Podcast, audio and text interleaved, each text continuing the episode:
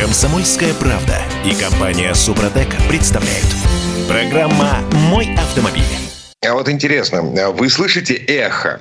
А, эхо, гуляющее между стенками складов нераспроданных машин.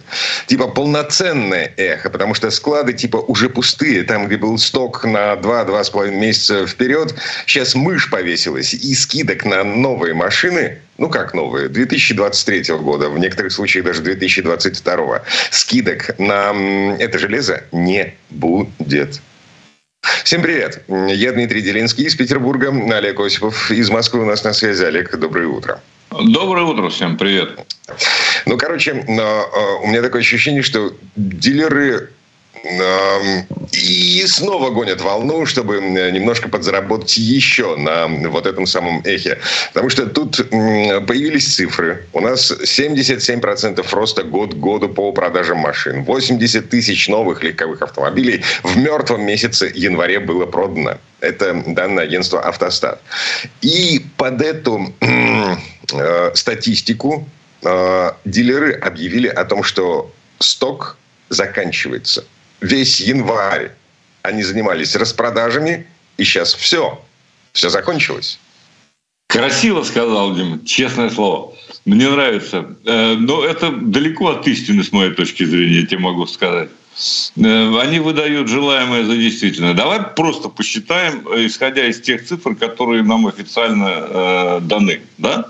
Ну, То давай. есть сток, сток составлял по минимуму 200 тысяч автомобилей, а по максимуму 300 тысяч автомобилей. Ну, во всяком случае, так говорили сами дистрибьюторы и дилеры, да? Ну, два месяца, Значит, запас по... машин на два месяца, с учетом того, что у нас в месяц да. продается, ну, максимум 100 тысяч, ну, мы понимаем, да. 200-250 тысяч автомобилей да. на складах. Значит, на Окей. самом деле продано в январе 65 200 автомобилей, это по данным Ассоциации европейского бизнеса. 83 тысячи тоже правильная цифра, это с учетом параллельного импорта, который никакого отношения к складам не имеет, как okay. мы понимаем, да? Угу. То есть у тебя там мышь вешаться не может, потому что по минимуму еще 1100-150 осталось. И ни о, а, каких, ни, о, ни о каком окончании э, эпохи, скажем так, сезона скидок речи не идет. Не верьте этим людям, да? Э, настаивайте на скидках. Вот что я хочу сказать нефига. И кроме того, я тебе должен заметить, что э, конкуренция ужесточается, ожесточается на рынке, безусловно. Я это вижу просто по тем э, машинам, которые выходят. И по тем приглашениям, которые я как э, автожурналист получаю на тесты. То есть какие-то совершенно новые машины у нас очень скоро появятся. Кстати, некоторые из них собираются уже в России. Так что я не думаю, что конкуренция ослабнет. Я очень надеюсь, что она сохранится. И это единственное, что заставляет э, дилеров подвигаться по ценам. А, насчет конкуренции мы чуть-чуть позже. Тут дилеры э, еще одну штуковину выкатили. Ну, как бы в оправдание того, что ну, они заканчивают, пытаются, по крайней мере, закончить эпоху скидок. В феврале в Китае еще и все закрывается на две недели в связи с празднованием Нового года. И вся логистика будет нарушена, затруднена, поэтому проблема дефицита может снова стать актуальной. Это вызовет сокращение количества и размера скидок. Ты им веришь, на самом деле, вот честно так? Да нет, конечно. Слушай, ну это ерунда. Ну, они каждый год празднуют, между прочим, свой Новый год. С подкупающей регулярностью. Так у них принято. В этом году, кстати, у нас будет тоже праздноваться китайский а, Новый год. Да? В Москве Даже украшают. Да, Москву впервые украшают к китайскому Новому году, ну, потому что, ну, эм, как это сказать, восточные традиции нам ближе, чем вот это тлетворное влияние Запада, э, типа Дня Святого Валентина. 10 февраля. Э, Нет комментариев, да. Да, а у нас в Петербурге уже 10 лет как празднуют. Вот, в этом году юбилейный Новый год. Ладно, не суть. К вопросу о конкуренции. Да. Значит, во-первых, у нас зашевелился бывший завод, это, господи, э, ПСМА РУС в Калуге. В Калуге. Да, значит, и зашевелился предельно странно. Там э, выпускают Ситроены, C5 Air Cross. Олег, кстати, ездил на такой машине, когда она только появилась на рынке. И пыжики 4008. Вот. Выпускают из деталья ввезенного из-за границы от неназванного восточного партнера. То есть, в отличие Ой, как от того... трудно догадаться, от кого, понимаешь? Просто невозможно. Вторичные санкции, э, бессердечные э, твари, э, в отличие от того же Автотора, допустим, или того же Hyundai в Петербурге, который занимается производством из машинокомплектов, залежавшихся со времен начала специальной военной операции, здесь это абсолютно новое железо, привезенное из-за границы. Я хочу заметить просто, что это уже так, мягко буду говорить, восточное железо, азиатское mm-hmm. железо. Это не европейское железо, из которого собирали в Калуге э, до того времени. Да? Так, на всякий случай, это просто маленькое уточнение. Некоторые ощущают разницу, некоторые нет. Ну, что поделаешь, пока открыто хорошо. У нас, я помню, с Hyundai, э, у вас же в Питере была подобная история. Сначала вроде э, первая э, автомобильная компания ФАФ, да, потом они э, посчитали, проследились и отменили это решение. Теперь будут собирать другого, другой компании автомобиля. Сейчас а, идут... Погоди, ты, ты путаешь эм, завод Nissan и завод Hyundai. Я, Nissan... я не, нет, я просто говорю, что э, аналогичная ситуация может сложиться и в Калуге. Ну, пока... Вот Mm-hmm. Пока э, поставляют, так сказать. Ну, сколько это продлится? Э, как это можно отследить? Мне сложно сказать. Mm-hmm. Я, для меня, например, как для потребителя, чем больше предложений на рынке, тем лучше. 30 из Новосибирска спрашивает. Вот вы говорите, что новые отечественные машины продают по завышенным ценам. На ваш взгляд, сколько они должны стоить? Э, ну и ремарк такая. Я тоже считаю их высокими. Э, они должны... Новые. Да, послушай, они не могут стоить... Понятно, что э, дешевле, чем китайские, потому что китайцы выпускают миллионы, там, а мы выпускаем сотни тысяч, да, в лучшем случае.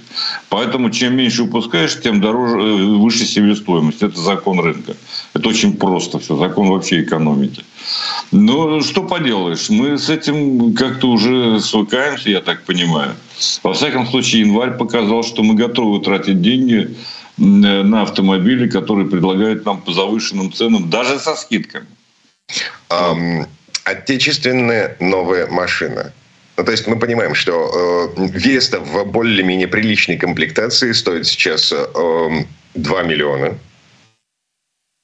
И это много. Ну, вот это, это, это... это слишком много, а потому что стоки у Весты в э, в этих вот в больших, в серьезных жирных комплектациях, они больше, чем два месяца были в конце прошлого года. И АвтоВАЗ пошел на экстренные скидки, там до 200 тысяч рублей они доходят. И чего, помогло? Не знаю. Статистики вот. пока не видел. Никто не знает. Да нет, но вес плохо продается, это понятное дело, потому что, послушай, ты покупаешь машину, в общем, технологически древнюю, да еще по завышенной цене, с механикой. Ну, слушайте, это уже и без подушек, кстати. Это уж совсем неприлично, как мне кажется. Ну, ну продают, продают, э, покупают хорошо. В а принципе, это, понимаешь, это автомобили из прошлого, а не из будущего. Так, на всякий случай. Смотри, э, значит, москвич, вот тот же самый китаец, который стоит на конвейере в Москве, вот, он um, позволил не потерять uh, коллектив в связи с уходом французов из Москвы очередным. Наполеона все помнят. Вот. А, и не потерять технологические навыки а, элементарную культуру производства. И в 2025 году на конвейер в Москве встанет электромобиль а, Атом, вот тот самый, который изначально разработали в Петербурге, потом, значит, команда ушла из политеха. Вот, вот эта самая тележка, ее сейчас допилили до товарного состояния. Она проходит дорожные испытания для того, чтобы в 2024 в конце встать на конвейер и в 2025 в товарном э, объеме появиться на рынке. И почем атом для народа будет? А вот это отдельный Это вопрос. самый главный вопрос, между прочим. Mm. Мне симпатичен этот автомобиль, я должен сказать. Мне вообще симпатично все то, что придумывается удачно и выпускается. Вот Кстати, ты когда-нибудь... Они да. внешку, а, они допилили внешку и вчера вечером буквально опубликовали а, фоточки, как это выглядит. Вполне ничего себе. Ну да, я и говорю, это вполне современно, так сказать, выглядит и весьма... Да и, кстати, предыдущий эскиз тоже был очень неплох. Хорошо, что это дойдет. Я тебе еще одну хочу сказать, сенсационную просто вещь, так сказать. Но... Ты знаешь о том, что у нас запатентовали пчелку? В смысле, что это такое? Вот что это такое? А это, между прочим, аэромобиль будущего. И это российская разработка, как а, утверждается. Это, это штука, которая откидывает крылья и поднимается в воздух? Это штука, которая, да, откидывает крылья. Это э, смесь автожира с беспилотником э, обычно, как мы сейчас их называем. Да, то есть, по сути а, дела... То есть, э, эта штука без крыльев, это многомоторная фигня? Там нет, там автожир, это, ты знаешь, самый безопасный вертолет, грубо говоря, ага. вот, примитивно. Вот. По этому принципу он и действует. Так что у нас перспективы есть. Я о нем чуть попозже расскажу подробнее. Э, да, все еще 30 из Новосибирска. За Весту 2 миллиона. Лучше буду ездить на свежепригнанном японце или корейце, но никак не на Весте. Цена очень высокая, максимум 950 тысяч. Правильно Согласен. говорит. Да, но, извините, есть рынок, он так работает. Мы вернемся. Комсомольская правда и компания Супротек представляют. Программа «Мой автомобиль». А у нас корейцы появятся, легальные корейцы. А, а, вот все эти Kia Rio, Hyundai Solaris, вот это все. Значит, к лету этого года завод Hyundai в Петербурге начнет производить товарные партии автомобилей из оставшихся машин комплектов. Это обещание главы Минпромторга Дениса Мантурова. А серийное производство автомобилей на бывшем заводе Hyundai в Петербурге начнется во втором квартале 2024 года. Предлагаю запомнить эти слова. Я Дмитрий Делинский из Петербурга, Олег Осипов из Москвы. А, всем еще раз доброе утро. Доброе утро. Еще раз. Э, слушай, я буду рад, если они выпустят, конечно, хотя бы 70 тысяч. Сколько там осталось? Вроде я слышал о 70 тысячах. Ну да, да, до 70 тысяч машин это максимум. А самое любопытное заключается в том, что будет дальше. Ну, дальше мы найдем другого восточного партнера. Ежику ясно, так сказать. В принципе, Нет, да. там слушай, есть чисто теоретическая вероятность того, что Hyundai вернется обратно. У них опцион, как у французов, на это ну, в общем, да, есть такая история, тем более, что у Hyundai э, есть сборочное производство в соседнем э, Казахстане. Так, на всякий случай. Эм, оттуда тоже можно много чего позаимствовать. Но, правда, это вопрос уже концерну. О, да. да. Так или иначе, Там... значит, э, до конца этого года 70 тысяч новых корейцев у нас появится на, ну, как минимум в автосалонах. Вот интересно, сколько они будут стоить. Ну, я думаю, что вот, к сожалению, по ценам, да. Э, тут мы недавно поездили немножко на Сузуки, э, полноприводный, естественно. Тоже вроде как представительство работает, но опять же поставки идут криво. Это параллельный импорт, так называемый. Конечно, машина дорогие. Что говорить. И у меня нет никаких оснований думать, что слишком большие будут э, скидки и снижения. Нет. На эти машины, которые именно корейские, японские и другие, на них пока, к сожалению, цены не падают особо. Ну, слушай, вот условная Веста, а, которая сейчас стоит минимум полтора миллиона, Э, с учетом скидок до 200 тысяч рублей, окей, миллион триста, при цене в миллион разлеталась бы как не в себя со страшной силой разлеталась бы.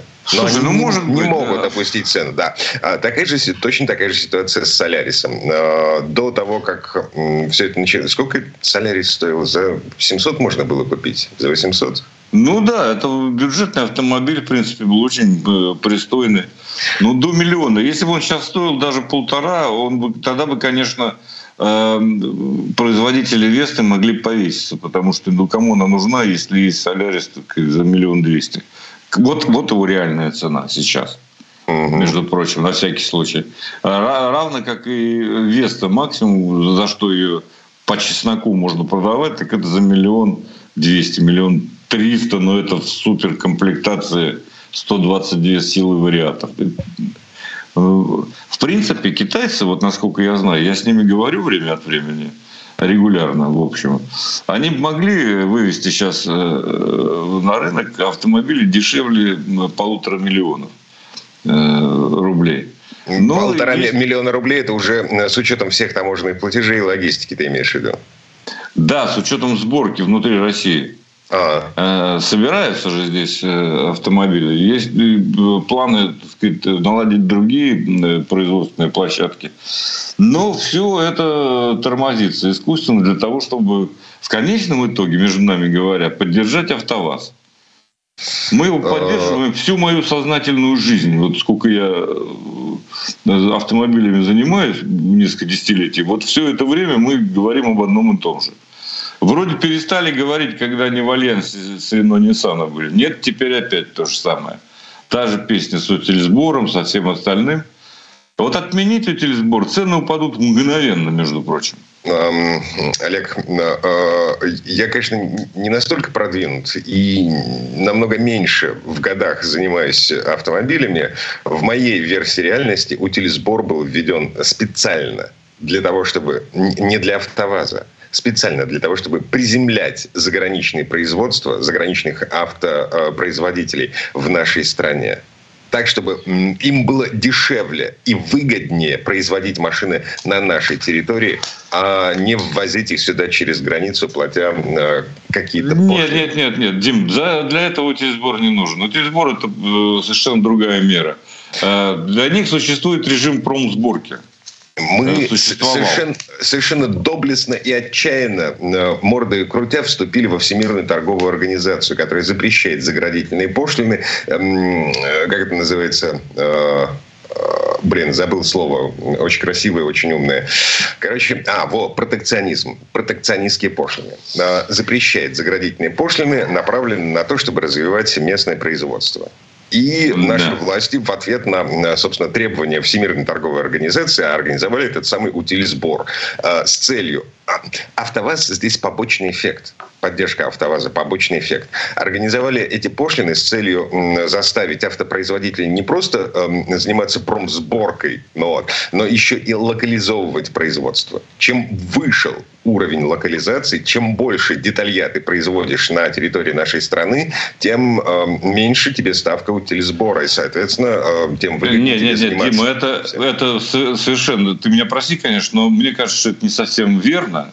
Э, там есть совершенно другие подходы. Э, там есть преференции для того, чтобы, когда ты локализуешь производство, ты получаешь налоговые и акцизные, грубо говоря, преференции. Утилизбор – это ерунда по сравнению со всеми теми э, льготами, которые получали производители, разворачивающие производство внутри России. Это на самом деле так. Там э, ты мог конкурировать совершенно спокойно. Причем речь шла о том, чтобы из России поставлять автомобили. И это было, между прочим, такой поток был э, в Европу и в другие страны. Да, это да, тоже тот, было. Тот же Peugeot Citroën да, из конечно. Калуги, э, тот же BMW из Калининграда. Э, фишка в чем заключается? Значит, у нас этот механизм работал. Вот. Автоконцерны ставили заводы в России, локализовывались, вплоть до того, что корейцы построили здесь, в Петербурге, завод по производству двигателей. Да и в Калуге есть завод, так, на секундочку, по производству двигателей. Ну, и, и, и в Тольятти собирали 1.6 э, реношный двигатель. О, роскошно. Ну, вот. Так Только... что да, смотри, значит, с европейцами, с японцами, э, даже с американцами в какой-то степени, хотя не очень срослось здесь, в Петербурге, все это работало. Ну, вот. А китайцы уже два года смотрят на наш рынок как на э, дойную корову. Значит, мы снимаем вот это, э, эти сливки, вот эту всю пену снимаем с э, российских толстосумов, которые готовы платить от трех миллионов рублей за новый автомобиль. Да, и еще э, так просто в виде, так сказать, штриха. Грейпул собирает на территории России автомобили. Да, но они поставились до, задолго до. Э, да, задолго до, это правда. Они сейчас продолжают сборку. Более того, я знаю, что э, расширяется так сказать, производство. Я спрашиваю непосредственно представителей компании, а что так дорого-то? Ну вот видишь, отвечают нам. Все, ну вот так. Ну, понимаете, утилизбор в данном случае это, конечно, такая мера, весьма сомнительная с моей точки зрения, потому что на самом деле утилизбор платят все производители, э, где бы они ни были. И локализованным, локализованным его возвращают. Да, локализованным его возвращали. Ну, как бы это сказать, я ни одного предприятия по утилизации чего бы то ни было, тем более батареи, да, литье, в России не видел. Очень прошу меня пригласить. Я с удовольствием съезжу, посмотрю. И об этом расскажу всем. И буду двумя руками за утилизбор. Только скажите мне, где это? Э, ладно.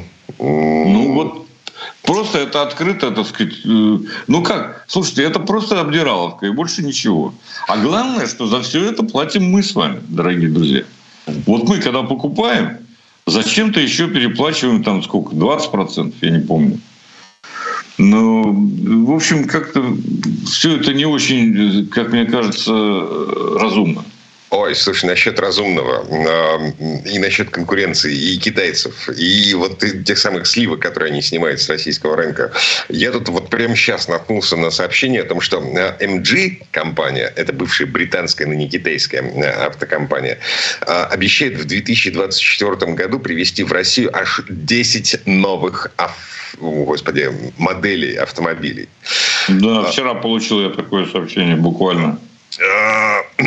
Значит, у нас сейчас продается MG5, это седан, ну, типа бюджетный. Его в прошлом году австралийцы э, разбили. Э, у них своя собственная программа краш-тестов. Э, вот этот самый MG5 набрал 0 звезд из 5 возможных. То есть в лепешку. Ага. Значит, это во-первых. Во-вторых, MG стабильно входит в топы самых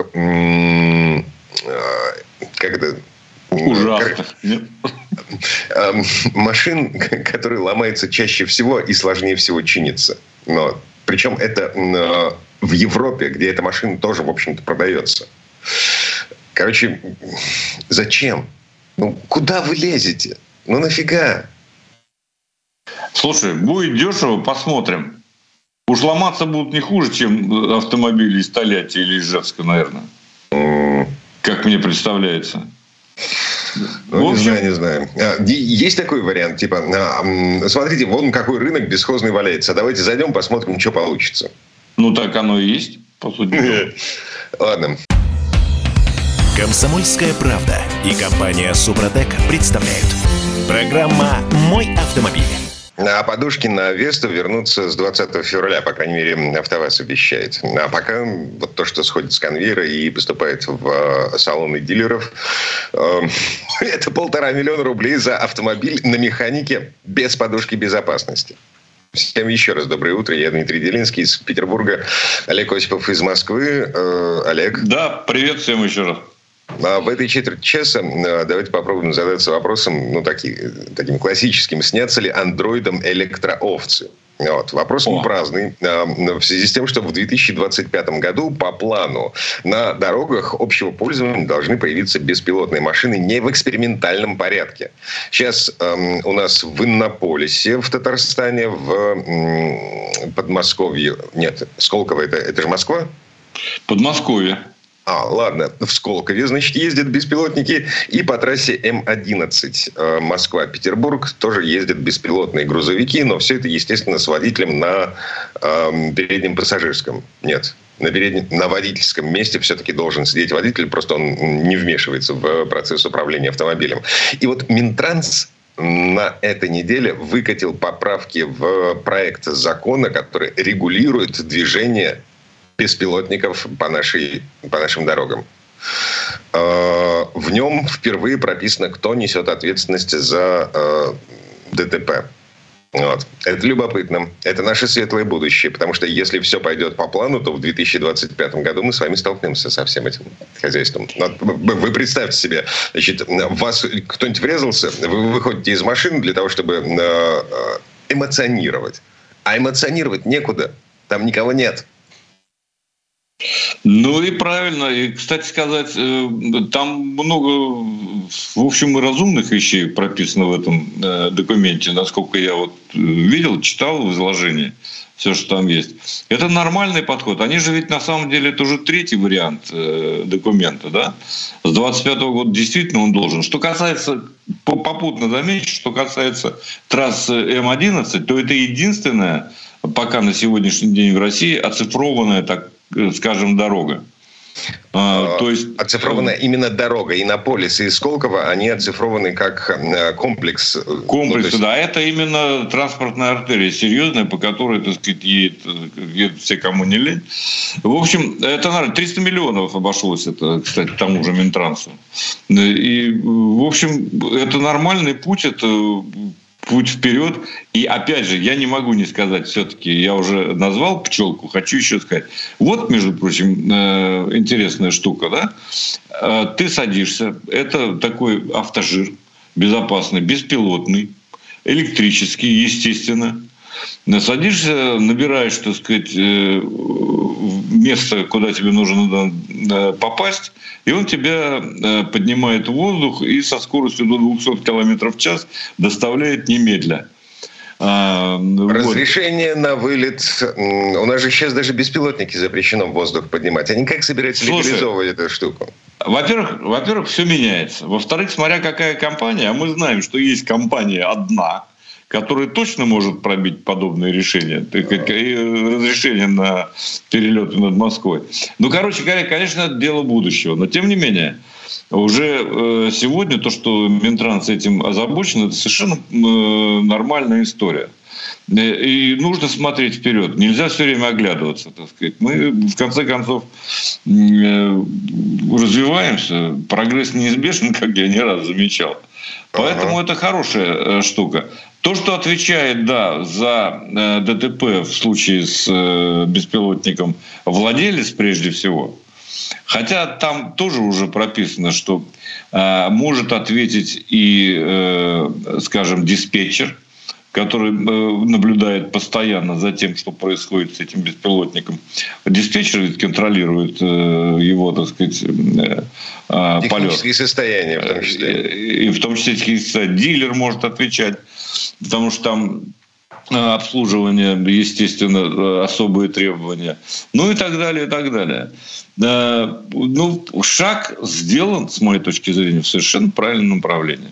И рано или поздно мы с вами будем наслаждаться окружающей действительностью из окна автомобиля без всяких пилотов. Кстати, оформлять Э, вот эти все аварии с участием беспилотников должен именно живой человек, инспектор ДПС. А называется да. это все беспилотник высокоавтоматизированное транспортное средство ВАТС сокращенно. Меня радует эта аббревиатура. Она мне как ПСС напоминает. Да, а мне другое. WhatsApp!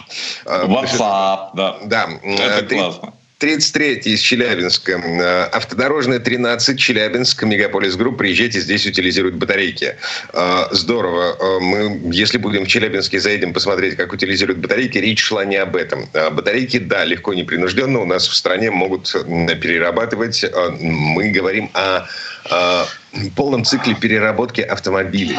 Вот. А, да, ну и в частности особенное внимание литий-ионным аккумуляторам, конечно, да, которые производятся в том числе э, в Китае э, в массовом порядке. Ну, мы Короче пока говоря, не, не достигли такой степени совершенства, такой степени насыщения это... рынка электромобилей, чтобы их потребовалось утилизировать в промышленном объеме.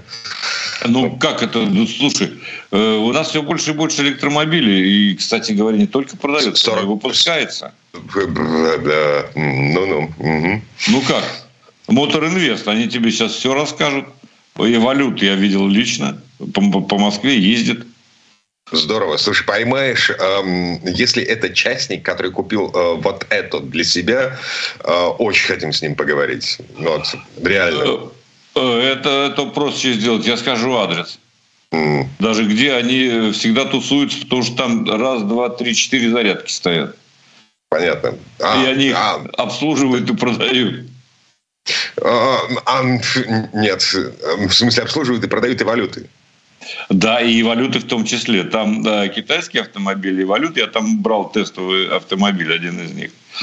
Ну, вот. Э, и видел этих самых эволюций. Достаточно симпатичная машинка. Она же имеет китайские те же самые корни. Ну, Ездит, заряжается. Ничего. Да. Эм, это мы помним.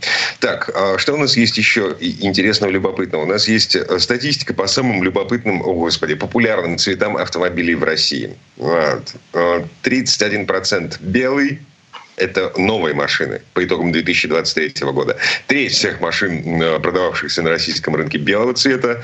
Э, черные 21%, э, серые 16%, серебристые 8%. Ну и классика. Значит, синие 7, красные 5, зеленые 4, коричневые 4. Оставшиеся цвета все остальные, оставшиеся 4%.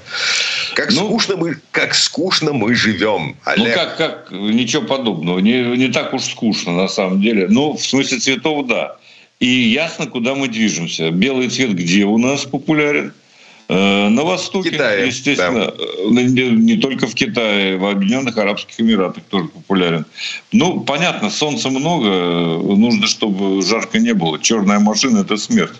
Я, кстати, по, э, в Дубае ездил на черном BMW. Я помню, семерку мы там тестировали. Это был, конечно, э, интересный опыт. Вот. Но э, хочу тебе сказать, что ты знаешь, какой самый безопасный цвет считается с точки зрения экспертов э, по безопасности? Красный. А, его как заметнее всего на дороге. Его заметно, да, его легче всего заметить. Поэтому да. У нас же все машины, особенно сегодня, вот в эту жуть, которая за окном, я смотрю, происходит э, в Москве и Подмосковье, у нас все машины серые. А сегодня серо-грязные такие, потому что а, снегопад подозреваю, что эм, ядовито-зеленая Веста выглядела бы, э, ну, примерно так, как ты сейчас описываешь. Вот. Или оранжевые э, хавалы и танки. Вот. Мне да, нравится, нет, ну, э, танки, да. Слушай, у меня сейчас автомобиль совершенно необыкновенного цвета, вот, на котором я езжу. Я так. о нем, по-моему, уже э, немножко рассказал. Это Coolray, Джили Coolray. Это Джили Coolray нового поколения, да. Не трехцилиндровым, а четырехцилиндровым двигателем, подчеркну это.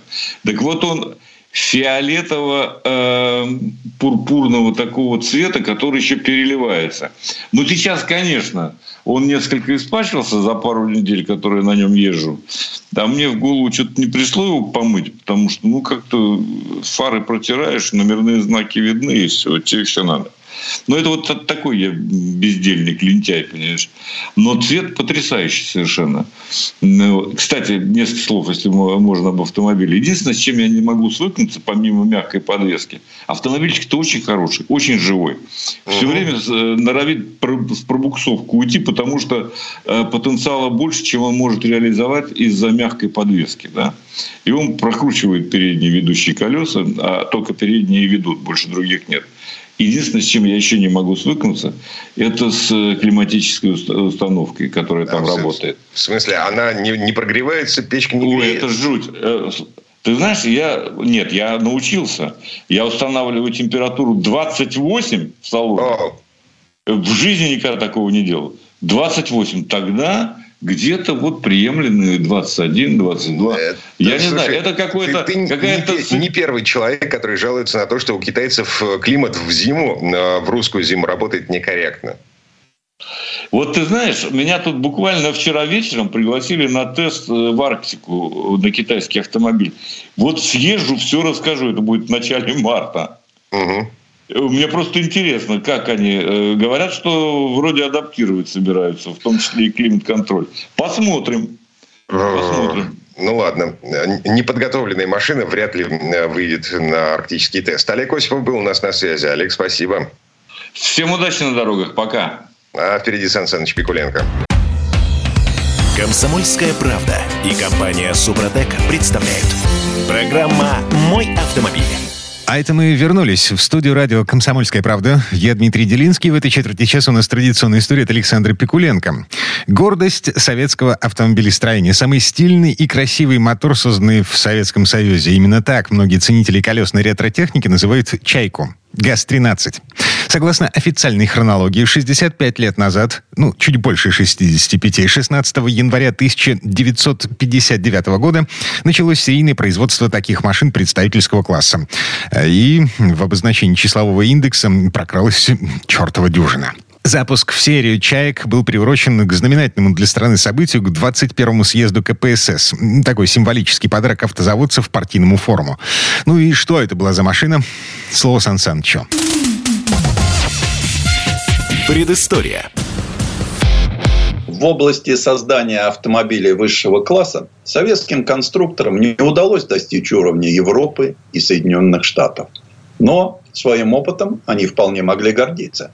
После зима с несущим кузовом рамная «Чайка» могла показаться шагом назад. Но ведь размеры и масса автомобиля выросли, да и все американцы того времени тоже имели раму.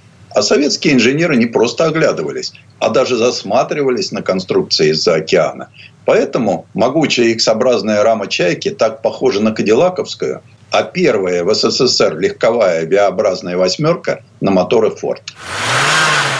На заводе «Чайку» на первом этапе работ называли «Зим-13». Машину начали проектировать еще до разгона антиправительственной группы Молотова, Маленкова, Кагановича и примкнувшего к ним Шипилова. Неугодных Хрущева аппаратчиков разоблачили летом 1957 после чего автозавод в Горьком лишился приставки имени Молотова, а ЗИМ-13 стал ГАЗ-13. В это время на заводе происходили и более существенные изменения – ушли главного конструктора Николая Ивановича Борисова, легковика, как его называли подчиненные.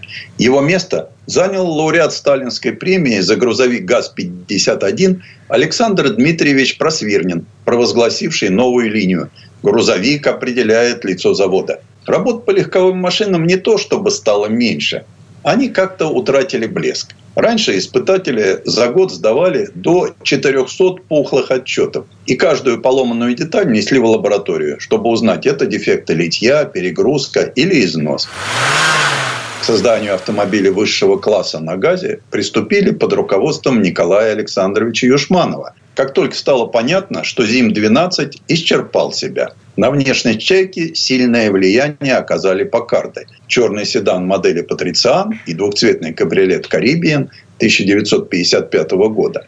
Их закупил Минавтопром СССР и поделил между автозаводами ГАЗ и ЗИЛ. Форму «Чайки» лепил скульптор Борис Борисович Лебедев – Тогда всех восхищал Бьюик 1957 модельного года с вертикальными стойками ветрового стекла. Правда, в этом случае у дверного проема образовывался угол. Стилисты называли его «собачья нога», о которую водитель бился коленкой. Зато стекло можно было поставить панорамное. Когда на техсовете обсуждали облик «Чайки», сомнений не было. И лишь главный конструктор возражал через год-два, когда мы выйдем с чайкой, вертикальная стойка всем надоест и останется только у нас. Поэтому стойку решили наклонить под небольшим углом. Все, что на тот момент горьковские инженеры знали об автомобилях, они смогли воплотить в чайке.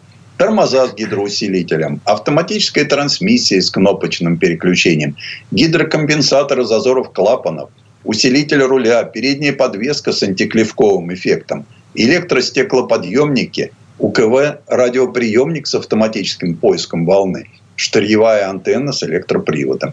Впервые применительно к двигателям заговорили о семействах V8. К ним отнесли моторы с диаметром цилиндров 82 и 100 мм. В зависимости от степени сжатия мотор в 5,5 литров развивал 195 или 215 лошадиных сил. Так что потом он пригодился и военным. Они их приспособили на БРДМ. Летом 1957 года был готов первый опытный образец «Чайки». Его покрасили в бежевый цвет с вишневой крышей и языками на боковинах. Мотор был всего 120-сильным и другой конструкции. Однако следующие прототипы немного отличались. Номер три, например, имел козырек над лобовым стеклом. Испытатели потом вспоминали дальнейшие доводочные работы как счастливое время. Горные условия отрабатывали летом в Крыму. Машину доверили испытывать лучшим Борису Грекову, Михаилу Метелеву и Якову Рябинину. Метелев съезжал на чайке с эталонного спуска на Айпетре так, что тормоза дымились. Но как-то обошлось без аварий. Сперва испытатели зашли на огонек к секретарю курортного обкома Михайлютенко – и предложили, идемте, Юрий Михайлович, прокатим вас на новой машине. Ведь скоро все начальство на таких поедет. Секретарю обкома «Чайка» очень понравилось, и он выдал грековчанам бумагу с гербовой печатью. С ней испытателей вообще никто не трогал. Их даже пристроили в приличный санаторий, а до этого они жили в палатках. Максимальная скорость «Чайки» ожидалась в 160 км в час. А как ее замерить, если все дороги в ухабах и прямиков мало? Нашли длинный ровный участок на 125-м километре Ленинградского шоссе в районе правительственного охотхозяйства Завидово. До сотни ГАЗ-13 разогнался за 18 секунд. ЗИМ только за 46. В целом машина удалась. Однако ее создатели так и не смогли победить скрип тормозов. Помещали опоры в колодах свинцовой рубашки, не помогало. Перед окончательным показом высокому начальству колодки взяли и густо смазали солидолом. Тормозов все равно хватало, благодаря гидроусилителю. Именно так с тормозами в Солидоле 21 чайка отправилась обслуживать делегатов 21-го съезда КПСС. Кремлевская брусчатка была скользкая, как лед, и выручала только опытность заводских водителей-испытателей, которых для этой поездки отбирала специальная комиссия.